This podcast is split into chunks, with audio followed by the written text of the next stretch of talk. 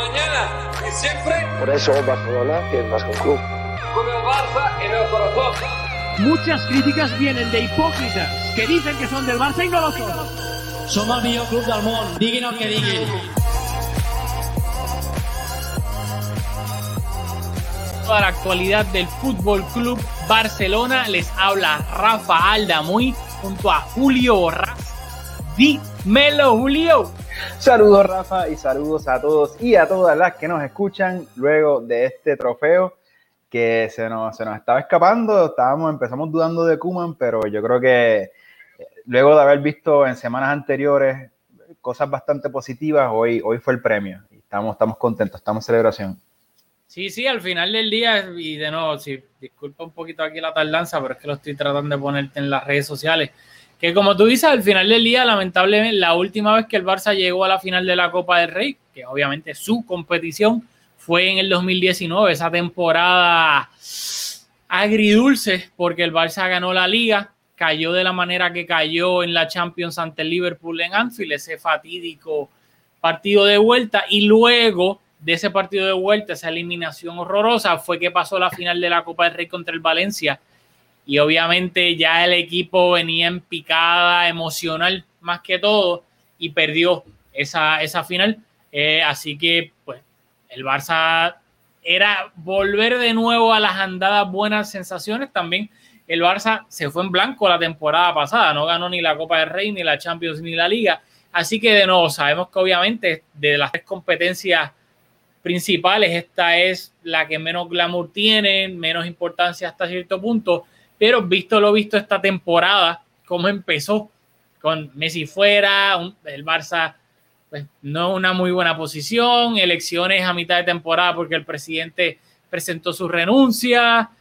De nuevo, yo creo que tomando en cuenta las circunstancias de esta temporada, sin duda alguna, este trofeo y ganar esta competencia para mí significa un boost anímico gigante.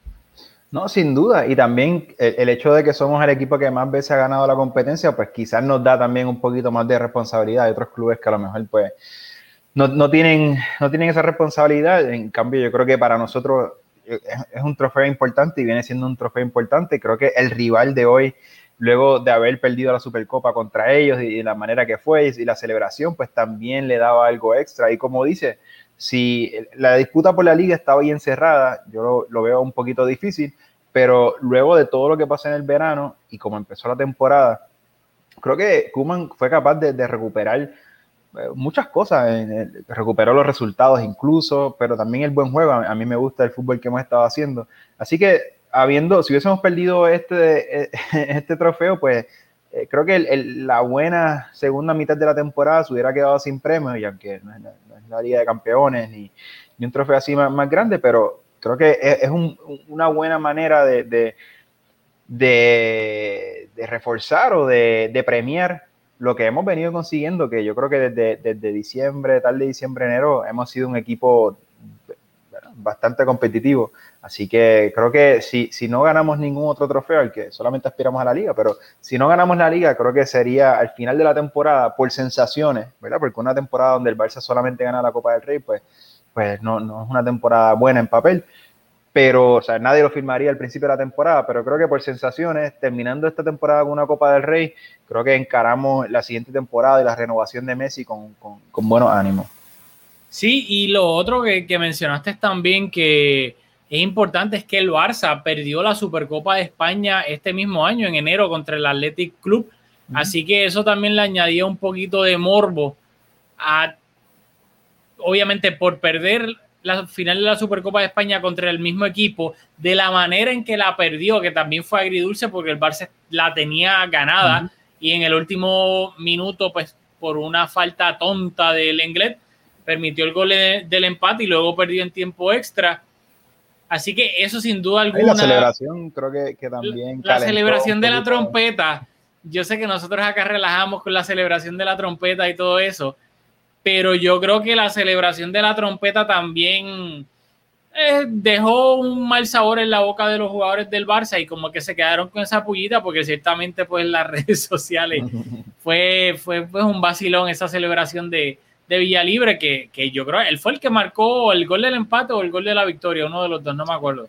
No pero, pero, pero sí, y al final del día, pues el Barça cayó eliminado a manos del PSG en la Champions. La liga todavía está por verse si la gana el Barça, el Madrid o el Atlético.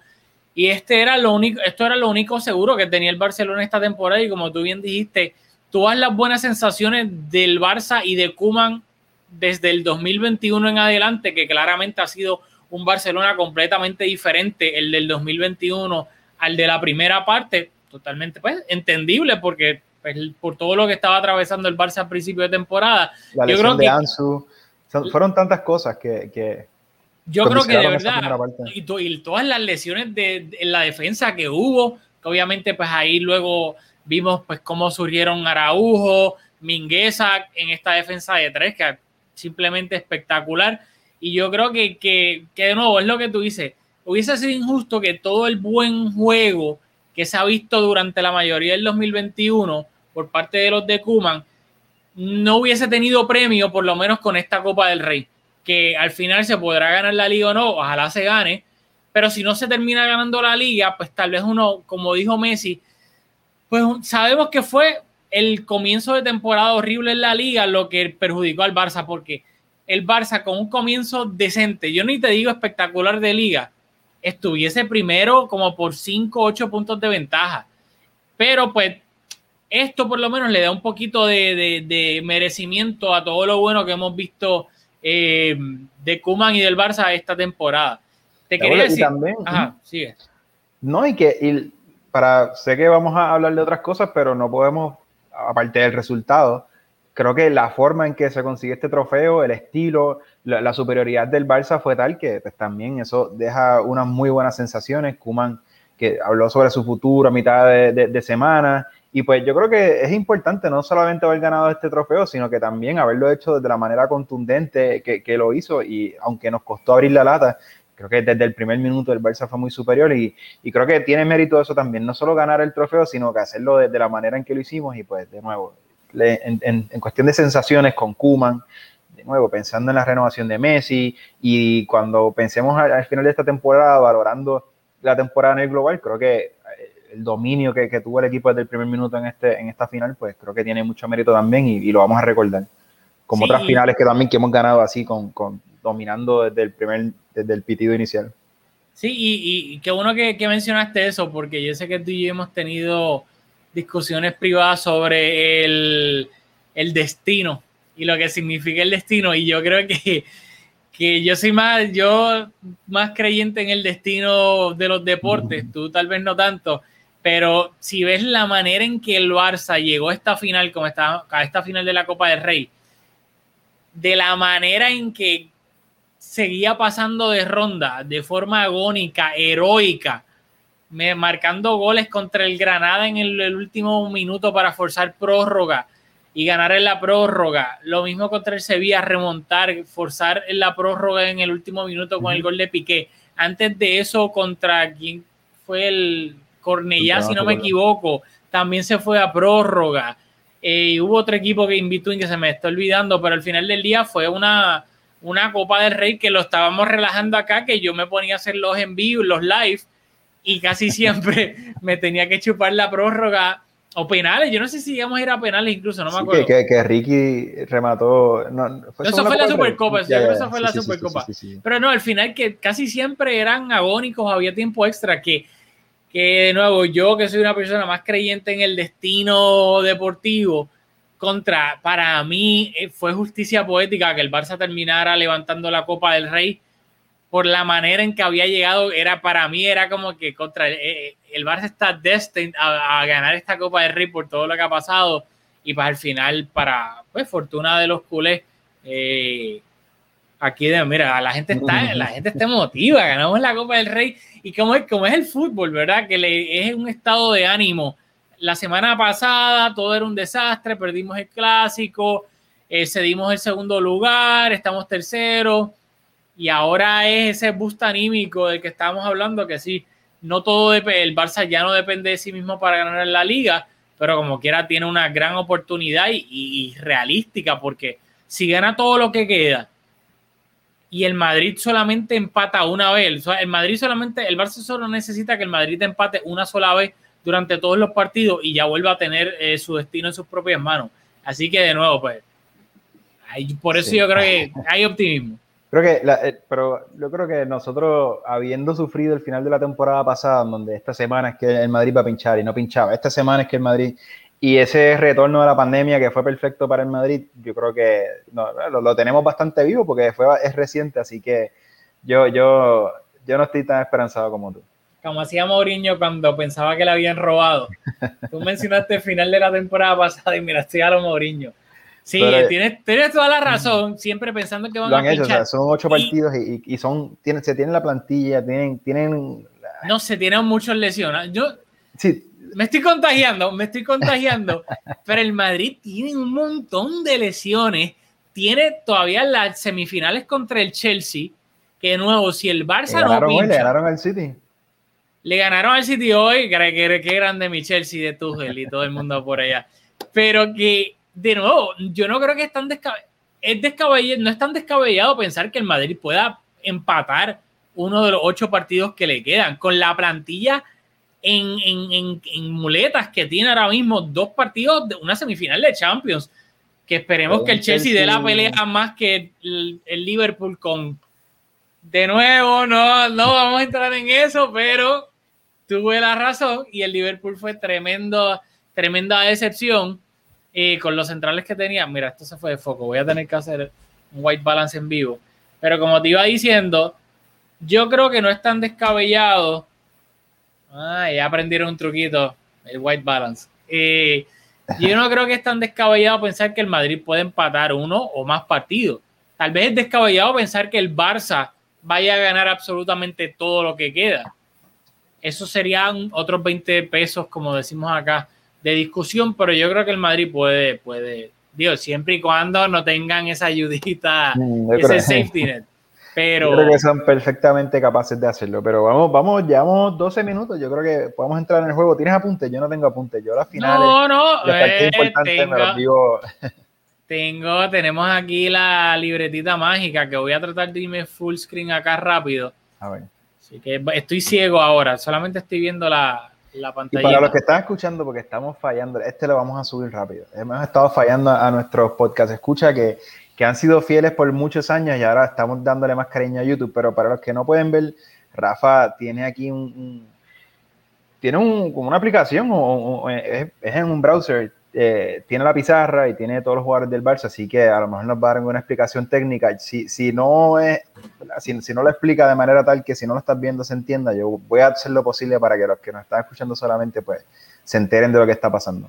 Bueno, pues rapidito, muchas gracias por la explicación. El Barça de nuevo fue un debate prepartido, ya que Kuman viene usando este famoso eh, 3-5-2, esta formación si iba a repetir, porque vimos que en el clásico empezó con ella, no le funcionó contra el Madrid en la primera mitad, el Madrid pudo, especialmente por esta área, este espacio entre Mingueza y Dest, aquí el Madrid con, con el gran... Con el, Vini, Vini. Ah, con el Vini, con el Vini, con el Vini, pudo... Todavía estoy aprendiendo a usarla, denme un break. limítate. Es verdad, es verdad. Pero es que quería hacer una flechita. Quería hacer una flechita, pero nada, whatever. Eh, shape. Es la jugada fácil. La jugada fácil, ok. Nada, el punto es que el. en, el lateral derecho nos Entre el central derecho, que era Mingueza. No, no me, no me junta Mingueza. A Des, a, Des le, costó bastante. No, pero eh, a lo que voy. No, pero era el dibujo para mí, de nuevo el dibujo táctico que, que el al frente buscando un gol y pues no, cedimos muchos metros. Claro, pero por eso, por lo general, obviamente, con esta formación, los carrileros que son Alba y Dest tienden a estar bastante arriba. Y entonces, cuando pegan un balonazo o, el, el, equipo contrario está tratando de buscar este espacio aquí entre el tercer, entre el central derecho, en este caso, y el carrilero, obviamente, al Dest está tan volcado pues había un mundo de espacio por acá que casi siempre era lo que el Madrid trataba de buscar con Vinicius, balonazos a Vinicius, y de nuevo sacaba a Mingueza y todo el mundo tenía que rotar y pues Vinicius tenía un montón de espacio. So, el, el eh, tuvo que cambiar en la segunda mitad a un 4-3-3 y el debate era Kuman seguirá jugando con el 3-5-2 o jugará con defensa de 4 y obviamente si Piqué iba a llegar, que Piqué no jugó contra el Madrid. al final, defensa de 3, Lenglet, Piqué y Mingueza, Piqué forzó y llegó. Luego Alba y desde carrileros, de nuevo como en el clásico. Acá Busquets en el medio campo junto a Pedri de Jong, Messi arriba y el otro cambio que hubo fue que entró Grisman y Dembélé al banquillo. Dembélé fue titular contra el Madrid en este caso fue suplente. Y por ende acá, para mí, de nuevo, yo creo que la intención del, del Athletic por lo general fue la misma que el Madrid, aunque no pudieron ejecutarla de la misma manera que le ejecutó el Madrid, porque vimos muchísimas veces ese balonazo a Iñaki Williams, que estaba tratando de buscar esta área, y vimos tal vez no a Mingueza, Mingueza tal vez estaba un poco más adelantado, vimos muchas veces a Piqué llegando a esta área, tratando de controlar a Iñaki Williams, inclusive en una jugada donde Piqué se barre y llega primero al balón por el, por el ya aquí en la banda derecha, que hay una foto bien bonita que la, la tuiteé, Piqué barriéndose, que muchas veces vemos a Piqué en el lado feo de la foto, teniendo que defender a Iñaki Williams que creo que la hemos visto hasta literalmente agarrado de la camisa como un perrito. Fun fact, yo, yo estuve viendo hace, yo creo que ya más de, más de uno, quizás dos años, una entrevista en La Resistencia a, Iñaki y le preguntaron quién eran los jugadores más rápidos de la liga y él habló de, de, Piqué, no sé si lo, si, si, ¿verdad? Con, si lo hizo eh, siendo sarcástico y, y, de Jordi Alba, así que fun fact ahí que Piqué lo hemos visto agarrando la camisa, pero creo que también hoy, viniendo de, una lesión, creo que se vio bastante bien ante la velocidad de Iñaki. Y que Piqué, las dos veces que ha forzado esta temporada es para jugar contra jugadores que la ventaja en velocidad si recupero. o sea, forzó para jugar contra Mbappé y ahora contra Iñaki Williams, que siempre nos causa problemas, aunque hoy, como dijiste, creo que estuvo bastante controlado. Sí, y al César lo del César, porque a Kuman fue una apuesta bastante arriesgada. Yo contra el PSG, yo fui partidario de que Piqué forzara porque en ese momento todavía no estábamos jugando con defensa de tres. Todavía estamos, nunca habíamos jugado con defensa de tres hasta ese momento y teníamos a Araujo lesionado, teníamos a Mingueza que a mí en esa defensa de cuatro no me convencía y lo otro era un Titi que claramente no era una opción que aunque sí, Piqué estaba volviendo una lesión, tenía a, a Mbappé por delante, yo pensé que es que no había más, no había otra. Por ende, yo era partidario de que jugara Piqué, teniendo en cuenta las circunstancias. Acá yo no quería que Piqué jugara, porque para mí me parecía demasiado arriesgado leyendo que todavía Piqué tenía molestias, que, que iba a jugar infiltrado y viendo cómo pues con defensa de tres se está maquillando bastante esas lagunas defensivas que tenía el Barça a principio de temporada. Por ende, yo no quería que empezara. Piqué y Kuman llegaron a una decisión, probablemente por los galones que tiene Piqué eh, en este equipo. Y al final del día salió. Yo no quería y estaba en contra. Así que al César, lo del César, tanto a Piqué como a Kuman, arriesgaron y le salió a la perfección porque Piqué tuvo un auténtico partidazo hoy. Eh, otro que tuvo un partidazo y lo voy a usar, puedes comentar de él o de quien tú quieras. Recordar que el Barça terminó ganando 0-4, la primera mitad acabó 0-0. El Barça, yo creo que dominó toda la primera mitad, tuvo ocasiones abrumadoramente clarísimas. Mucha, posesión, muchas ocasiones.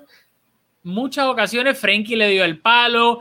Eh, eh, Des tuvo un remate dentro del área que aunque no pasó cerca porque se fue, fue se fue fuera, pero no, fue una ocasión clarísima. Eh, Grisman tuvo una ocasión que luego la, voy a comentar para abarcar un tema un poco más, más grande con Grisman, pero el Barça dominó por completo y tuvo, pues, yo diría que dos o tres ocasiones claras de gol, pero no las materializó. Y a mí me sorprendió en la primera mitad porque cuando vi la alineación, Raúl García, Iñaki Williams, la delantera, ven.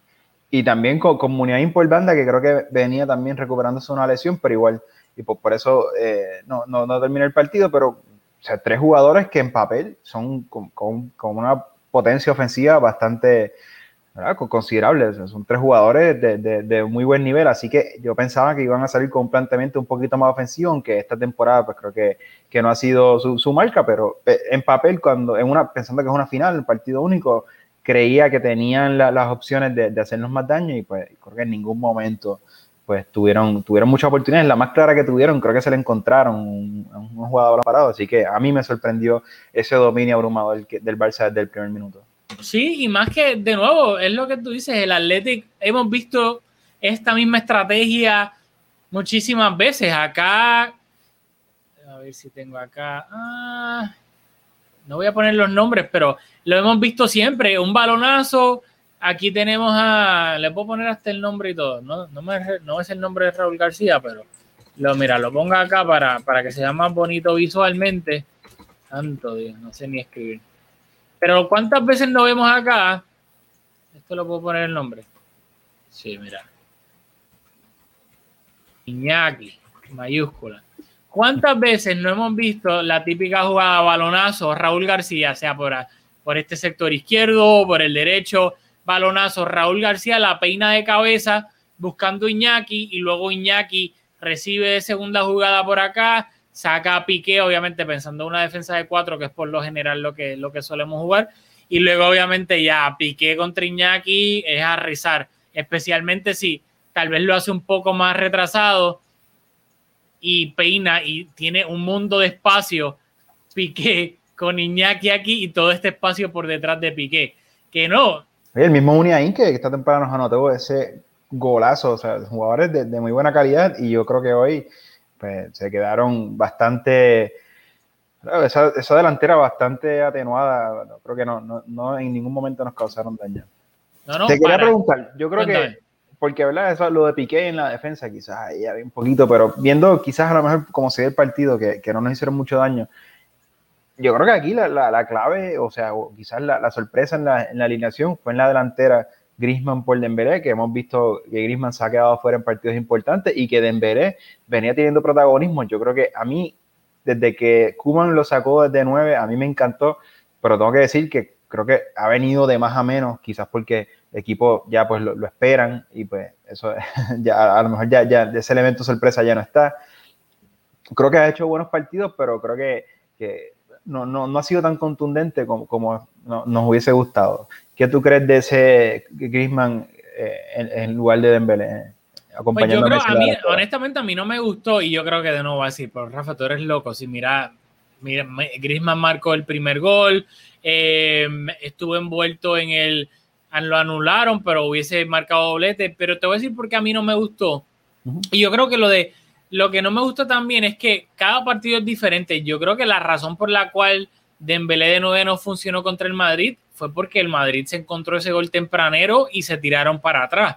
Y obviamente Dembélé... Hoy, el partido fue similar, así que a lo mejor Dembélé hubiese estado un poquito igual. Tal vez, tal vez. Incapaz de usar su velocidad. Así que yo creo que yo no creo que Kuman hubiese esperado un Athletic tan replegado, pero, pero viendo cómo se dio el partido, las cualidades de Griezmann en asociación creo que se prestaban más para el partido de hoy. Sí, en asociación sí, estoy de acuerdo, pero al final del día, aunque no hubiese tenido mucho espacio como hoy, pues, el Athletic tiene cierto, se tiró atrás como el Madrid, pero yo creo que dentro del área, Dembélé, aunque obviamente ni Dembélé ni Griezmann son killers dentro del área, no son nueve, obviamente.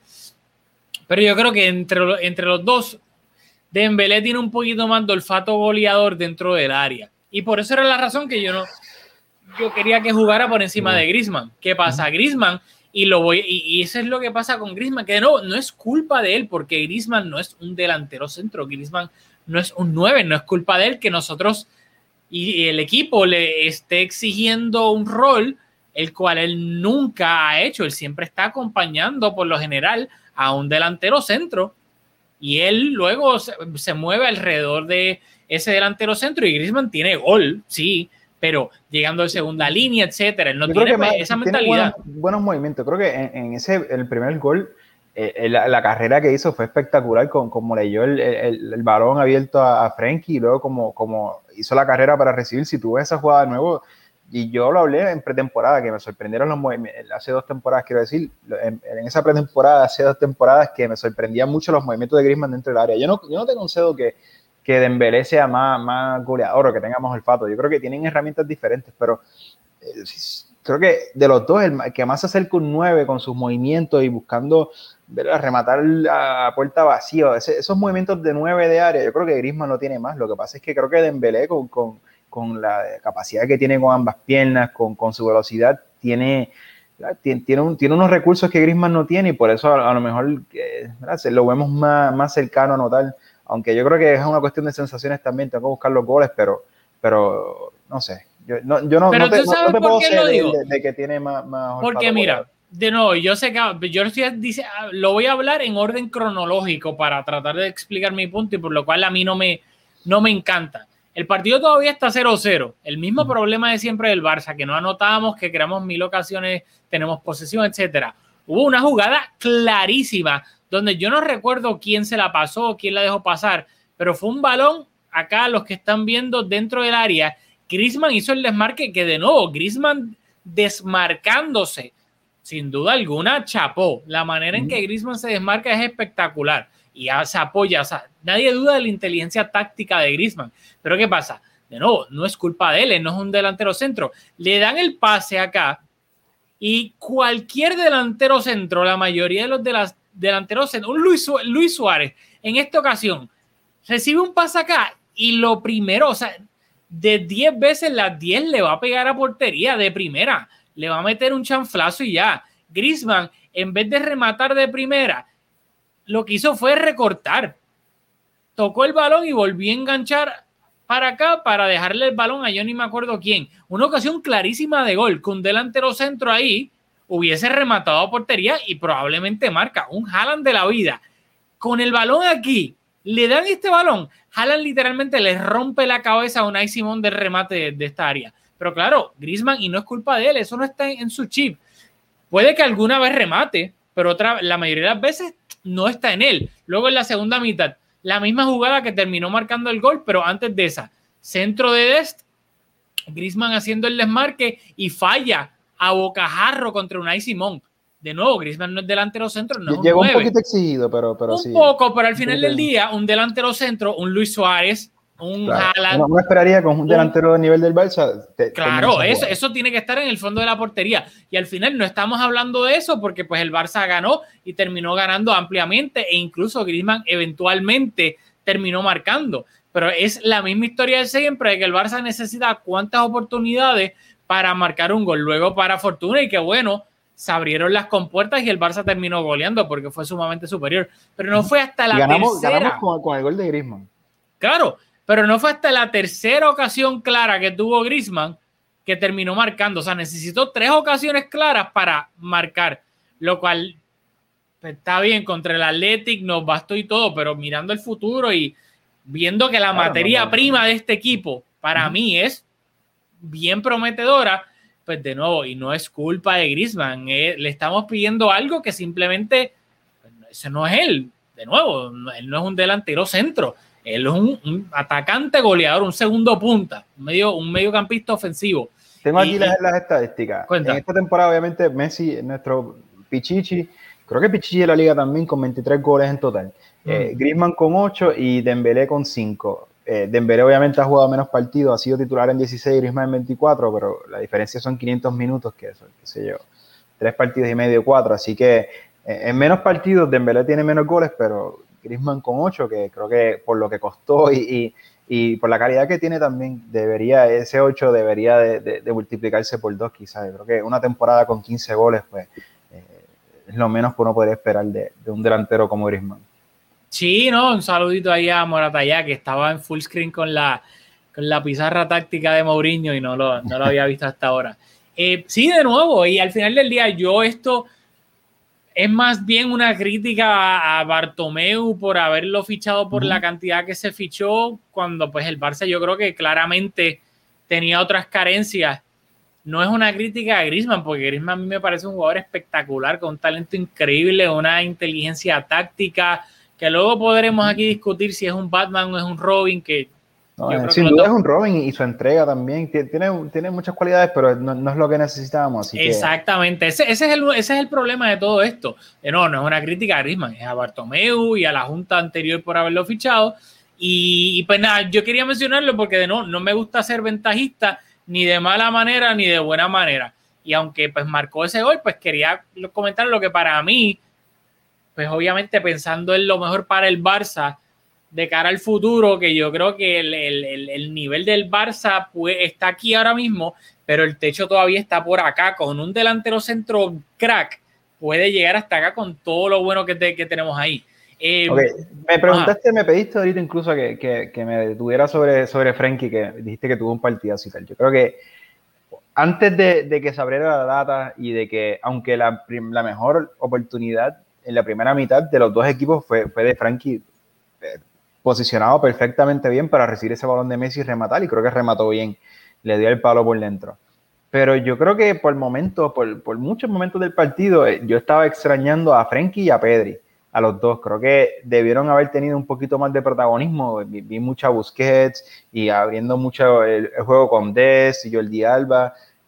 Yo estaba extrañando a Frankie y a Pedri y obviamente pues en, cuando vemos los goles, pues, él participó en, casi todo. O sea, Frankie fue, estuvo envuelto en todo, en todo, incluso hasta el gol de Messi que, que fue una individualidad y pues cuánto mérito, pero, pero Frankie estuvo ahí tocando el balón con él y liberándolo de la presión y esperando que, que se habilitara nuevamente para devolverse, la que tiene mucho mérito, pero creo que o sea, Frankie hoy tuvo un partido súper contundente, pero en la, en la elaboración y en la zona de máquinas lo extrañó un poco. Ok, ok, interesante ese punto. Yo creo también lo, lo de Pedri de nuevo, a Pedri no quiero machacarlo en ese machacarlo entre a mí comillas. Me encanta Pedri, a, a porque mí, al final del día me encanta es, Pedri, es su primera temporada en el Barça, tiene 18 años y está siendo titular indiscutible que lo ha hecho muy bien. Que claro, o sea, es que al final le sí que eh, hipotéticamente uno le pues olvídate, es que si llegara a ser hasta eso en su primera temporada a los 18 años siendo titular indiscutible, apaga y vámonos. Que, pero eso es lo, lo bueno para el Barça y lo que asusta para los rivales del Barça que, que todavía Pedri y Frenkie, no, Frenkie todavía, tal vez por la irrupción de todos los chamaquitos jóvenes que tenemos subiendo ahora, pero Frenkie todavía tiene que 22 años, 23. 23 creo. Que exacto, no, bueno, tiene menos de 25 Frankie, años. Frankie está, Frankie está en el prime de su carrera. Pero no, yo creo que ni ha llegado al prime de su carrera. Está cerca, o sea, yo, yo no creo que Frankie tenga tres niveles, yo creo que es un jugador espectacular, Mira, yo no, no, no no, no, yo, a mí me tiene encanta. 23, tiene 23. Tiene 23, es un jugador que está ya, en, eh, eh, creo que, yo no creo que tiene dos niveles por encima, creo que hemos visto. Yo creo que tiene uno. Quizás tiene uno y, y es un gran jugador, o sea, Frankie, en el proyecto del Barça empieza y termina por Frankie, ahora mismo si, si hay un jugador franquicia. Oye, ¿quién, quién, fichó, ¿quién fichó a Frankie? Uh, pero, o sea, creo que aparte de Messi, Frankie es nuestra franquicia. O sea, todo, todo gira alrededor de ella. A mí me encanta Frankie, pero no, yo creo que, que, está en un muy buen nivel, y, pero de nuevo, creo que por, por fases hoy estuvo un poquito ausente y Pedri lo mismo, creo que en el global creo que hizo un buen partido, pero cuando el equipo, de nuevo, el, el Athletic Club estaba un poquito cerrado y, y, por el momento, creo que hoy quizás hubo un poquito más de énfasis en jugar por las bandas y pues por el medio se perdieron un poco, pero los extrañé, creo que pudieron haber tenido un poco más de protagonismo, aunque de nuevo, o sea, hoy todos los goles, casi, creo que el cuarto gol quizás no, Frankie no participa, pero en los otros tres fue protagonista, así que, que incluso que anotando un gol y dando una asistencia, así que, ¿verdad? Creo un, en el global también un muy buen partido de Frankie. Y tal vez la gente va a decir, mira estos dos criticando a Griezmann, entre comillas, o a Frankie, los primeros dos goles. Pero no, no, pero enti enti entiendo. No, no, no, no, no, no, no yo, yo sé, yo sé, relajando. Pero dicho eso, y el tercer gol que, ¿qué se puede decir del tercer gol, el de Messi? que sí fue Messi and Friends, porque pues tuvo que apoyarse de los jugadores para que le devolvieran el balón. Pero al final del día fue una burrada de gol y especialmente la mayoría fue Frenkie y Messi. Yes, con excepción, yes, yes. Des se la devolvió de taquito ahí al principio de la jugada, pero luego de eso fueron Messi y Frenkie. Dos, Messi, paredes Frenkie. con Frenkie, sí.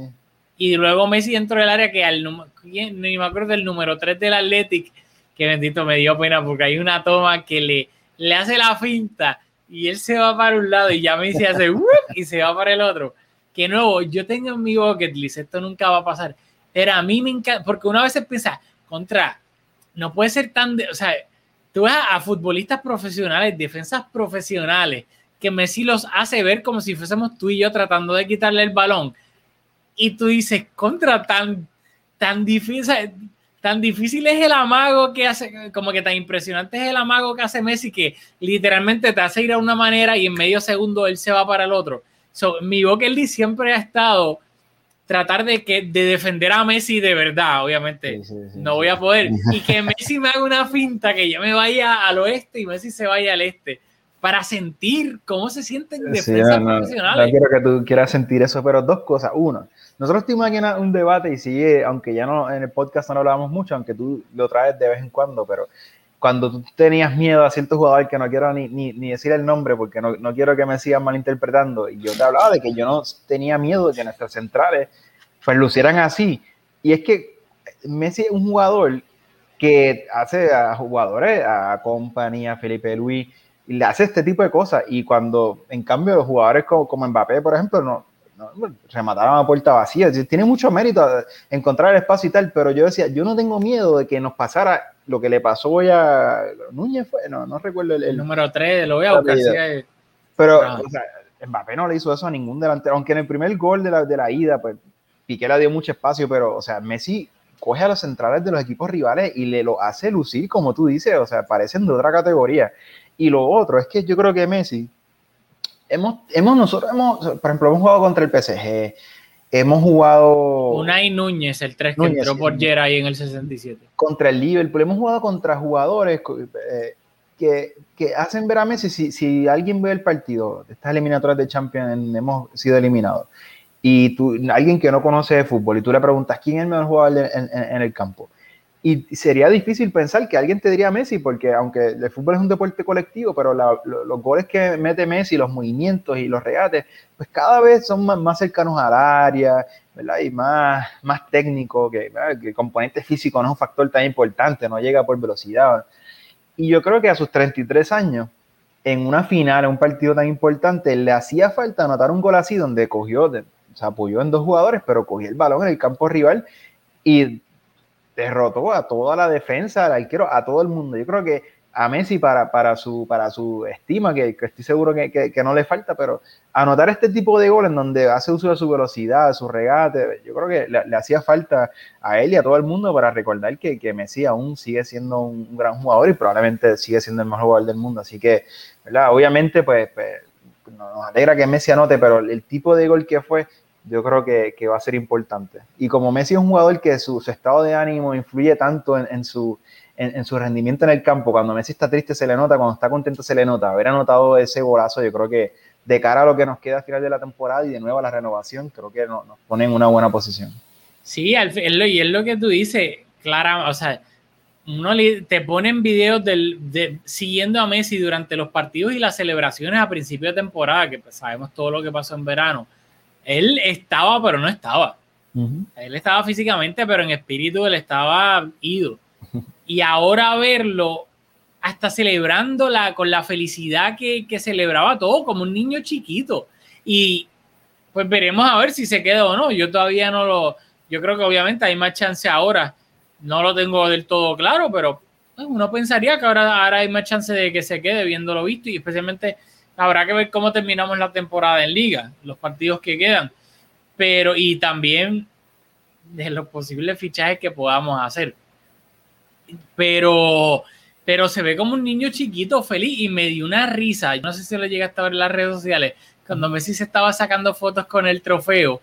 y hay un video, él se está sacando la foto con el trofeo y luego parecía como en, en Navidades, cuando el Santa Claus que está en el centro comercial que están los niños chiquitos haciendo fila para esperar su turno, se sacan la foto, pasa el otro. Y literalmente era Messi, pasaba este Ricky Push, foto con Messi, y ahí mismo era, había una filita y todo. Y después Ilash iba detrás, Ansu, y todo el mundo riéndose, porque literalmente era como que todo el mundo esperando su turno para sacarse la foto con Messi. Y Messi pues estaba ahí riéndose, contento, feliz, que no. Yo no sé si eso era más bien por como que relishing su último trofeo con el Barça, posiblemente, ay, no tengo la menor idea. Y no quiero entrar aquí en chiringuito para analizar. en verano cuando no tengamos nada que hablar. Exactamente, pero, pero nada, que claramente pues, su estado anímico en Messi como tal. Tengo, tenemos un, tercer integrante. tranquilo, tranquilo. Yo voy a seguir a que yo puedo hablar aquí solo. Pero que al final del día, bueno, voy a poner la tablita para no quedarme solo que al final del día, yo creo que, y con lo contento que se le vio ahora, Morata ya cree que se queda. Yo no sé. Y Morataya también pone, el futuro se mira y un emoji de fuego, Ansu, Araujo, De Jong, Ilash, Pedri, Ricky, Mingueza y Eric García. Bueno, Eric García, veremos si llega o no. Pero tenemos integrante acá, la nueva ahora somos, somos tres, tenemos aquí un invitado, una invitada especial. Pero te decía, yo, yo coincido con, con, con, con Moratalla, yo creo que Por, por las sensaciones parece que, que Messi, ¿verdad? Que, que, se quede es una buena posibilidad. Yo creo que más allá de si ganamos o no la liga, yo creo que lo que va a ser determinante es que si ahora, no estoy viendo el calendario, no, no sé qué partidos nos quedan, pero si el Madrid gana mañana el Getafe y, nosotros el fin, de, el fin de semana que viene, la próxima jornada, ganamos y de repente, pero pinchamos, el Madrid gana ese fin de semana y nosotros pinchamos con el Granada. Yo creo que, que eso puede ser un bajón anímico en donde ¿verdad? aspiramos. Nos queda, mira, nos queda Getafe en el Camp Nou, visitar al Villarreal, Granada en el Camp Nou, visitar al Valencia, Atlético en el Camp Nou, Levante, visitar al Levante, el Celta en el Camp Nou y la última jornada es visitar a Leibar. Por eso, pues si vamos en esa racha con el Madrid ganando y, ganamos al Atlético y seguimos ahí y de repente pinchamos con, con el Levante, yo creo que sería un final de temporada en donde la ascendente con la esperanza de ganar el título y de repente pues perder la liga con, contra un equipo que que uno esperaría ganarle. A lo mejor eso puede ser determinante. En cambio, si seguimos, ¿verdad? si el Madrid lo gana todo y nosotros lo ganamos todo también, pues terminas la liga, perdiste, pero dando, dando la, mejor versión. Así que yo creo que la manera en que eh, termina la liga va a ser, va a ser determinante y va a ser importante también. Sí, yo creo que la, la, la, es lo que tú dices, la cara que dé el Barça, que acá Dios pone, Papa Julio. Sí, tenemos a Papa Julio acá.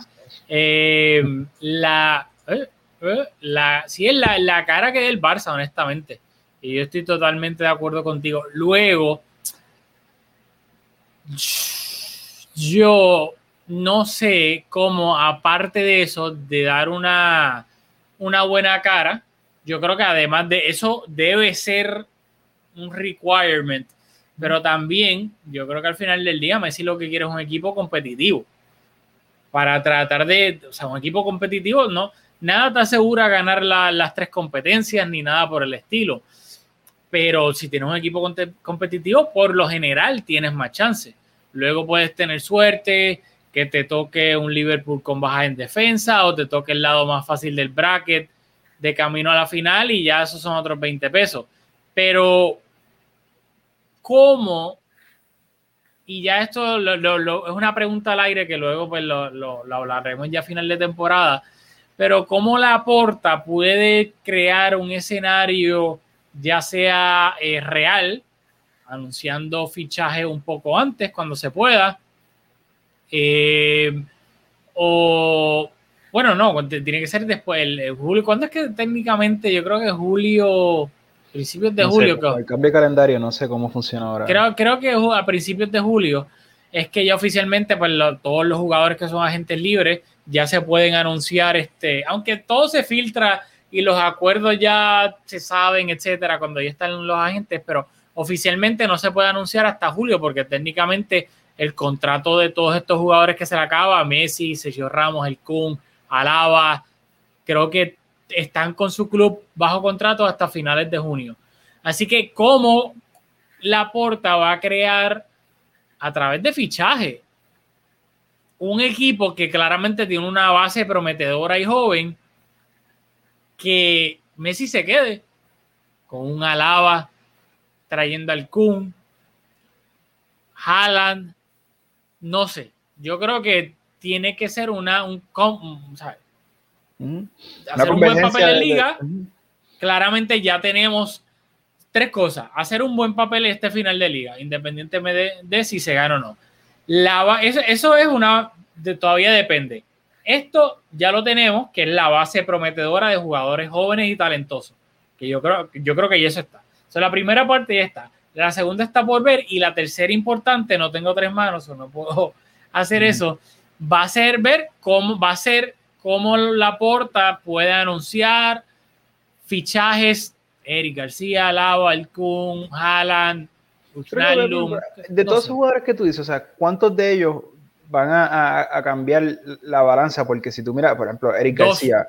Yo creo que dos. Por ejemplo, vamos, vamos en, defensa. Como está jugando Mingueza y con Araujo y Piqué aún con, con la edad que tiene y Lenglet con su alta y sus bajas, Eric García, una defensa de dos, ¿es titular ahora mismo? No.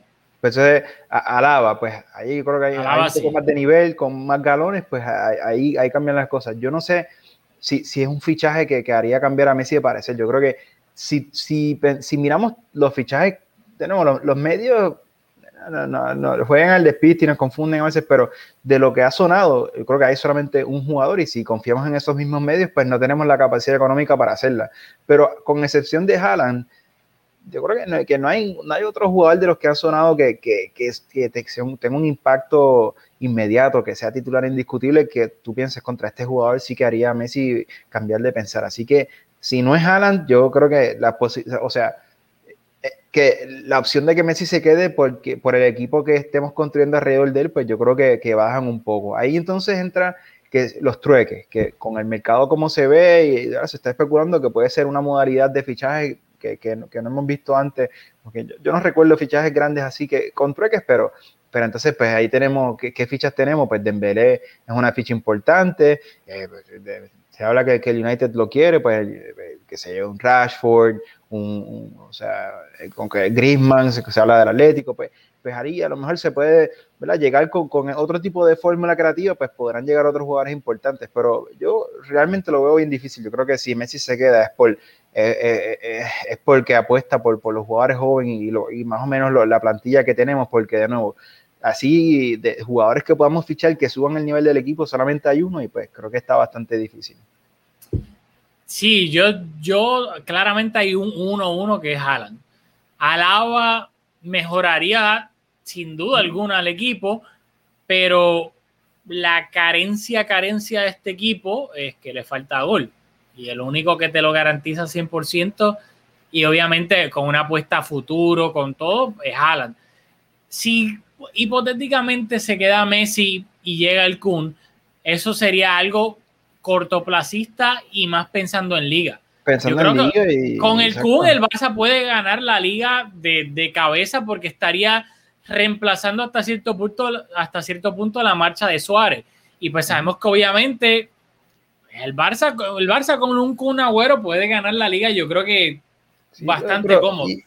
pero, yo pienso que en profundidad, porque yo creo que esta temporada vimos a Ansu jugando de nueve en momentos y pues, depende de la, la, configuración de la plantilla, pero Ansu es un jugador que, que, quizás puede, puede jugar en esa posición y, Messi por una banda y Dembélé por la otra. O sea, que tampoco es que o sea, el Kun, igual que Erika decía, no, yo no creo que sería titular indiscutible. O sea, que si tiene la capacidad de ser titular en, este Barça, que ahora mismo no tiene nueve, sí, pero o sea, con la recuperación de Ansu y tal, pues tampoco es que el Kun Agüero en esta etapa de su carrera tampoco es que va a llegar a ser titular indiscutible. No, yo, creo, yo, creo, que, que, si no llega más nadie y llegase él, yo creo que a mí no me extrañaría y se queda Messi y no llega Haaland, obviamente, a mí no me extrañaría ver una delantera Ansu con Messi, para nada. Claro, ¿no? y en Liga, de nuevo, para mí eso, eso bastaría en la liga con... Sí, pero igual si pero la, la, mira es la... Es, claro, pero si vamos, con, si vamos con Carrilero, ¿sabes? Va, va, no, a jugar, creo que... va a jugar Messi, con, con, o sea, o, juega Pedri y delante juega Ansu y juega Messi, ¿no? No juega el Kun. Así que... Yo, hay, que ver, hay que ver. Lo de los carrileros, y lo, este es un tema más para el verano, rapidito, vamos a volver rápido a la final para ir ya wrapping up, pero lo de los carrileros yo creo que este ha sido una solución en, medio de la temporada para contrarrestar las carencias defensivas que el Barça estaba teniendo. Por ende, si el año que viene esperemos que el Barça no tenga tantas eh, lesiones en defensa, si hipotéticamente ponle que llega Alaba y el Kun, esos son los fichajes, pues claramente Alaba mejoraría la defensa. Pues yo no creo, yo creo que jugar con carrileros es básicamente como una curita para esta temporada. Yo no creo que eso sea algo a, largo plazo. Pero lo único que, si, queremos pasar la página, yo lo único que pienso es que el nivel de fútbol que hemos hecho y, las ocasiones que hemos creado jugando con defensa de tres y, carrilero, creo que eh, contrasta bastante con, con, el fútbol apagado y predecible que estábamos haciendo con el 4-3-3. Así que yo, yo, entiendo lo que tú dices como cuando, cuando Valverde dijo, pues olvídate, vamos a jugar 4-4-2 y, y, aferrarnos a esto porque pero yo creo que no, no solo ha sido una curita, es que hemos hecho un buen fútbol así, hemos conseguido buenos resultados en liga, así que bueno, partidos importantes creo que quizás no ha sido tan efectivo, partidos importantes con, con el Sevilla creo que sí, pero, pero yo creo que, que, que es un, o sea, que es un sistema que, que se puede quedar porque, porque no, no, nos ha ido bien, así que nada. Claro, Y- pero y- es un sistema defensivo.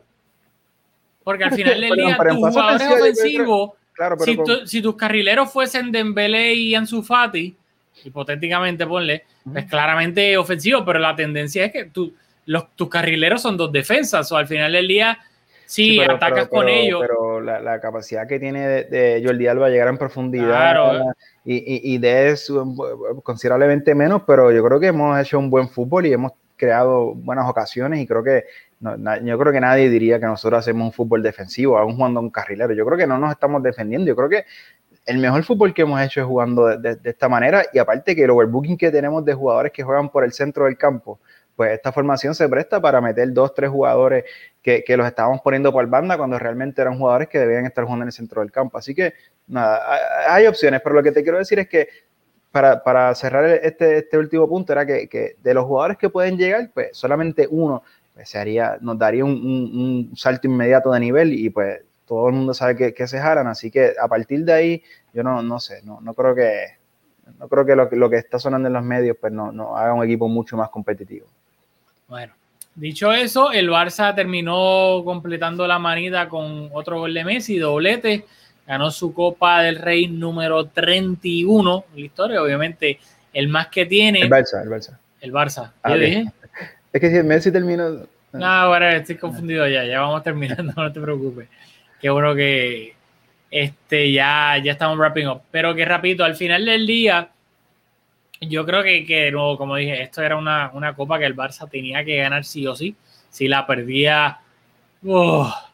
no íbamos a escuchar el fin, la dinámica mala, pensando en, en estos últimos partidos de liga, etcétera. Me gustó ver de nuevo la. Se vio la celebración de un equipo.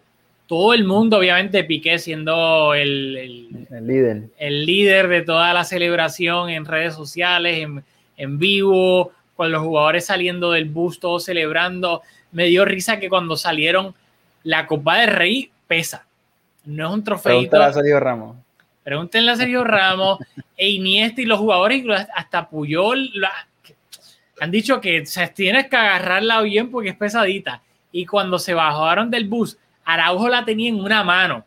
Y estaba, "Ah, ah, ah". y yo, diablo, que me gustó, dice, contra Araujo de verdad está fuerte porque Es agarrar esa- ese copón con una mano, esto es aquí análisis, aquí es un poquito extra O sea, táctico. que tú eres el body language doctor. Exactamente. Y lo otro que lo mencionaron en las redes, ahí mismo, eso fue cuando Piqué salió con la botella ¡ah!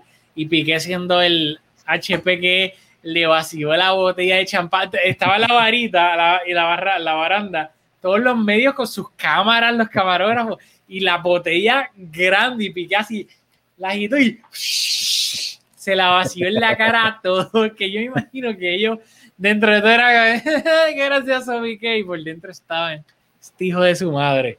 Pero que ahí mismo, y Lash, yo no sé si por eso o no, pero estaban diciendo que agarró a, se puso en su Fati, se lo trepó en la espalda para que nadie como que le fuese a pisar un poquito sin querer o no brincara. Ansu, An- Ansu, Ansu se ve un poquito inflamadito, parece que, que, la- que- que está, está- Está lo- cachetón.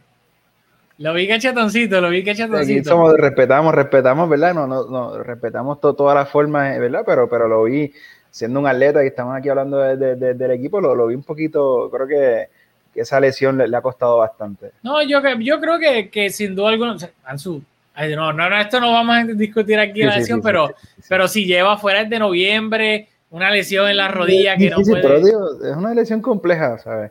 Hay que ver. Yo, Eso eh, es, es un niño. Si fuese viejo, tal vez, pero tiene 19, 18 años, que eso tan pronto pueda correr full con esa rodilla.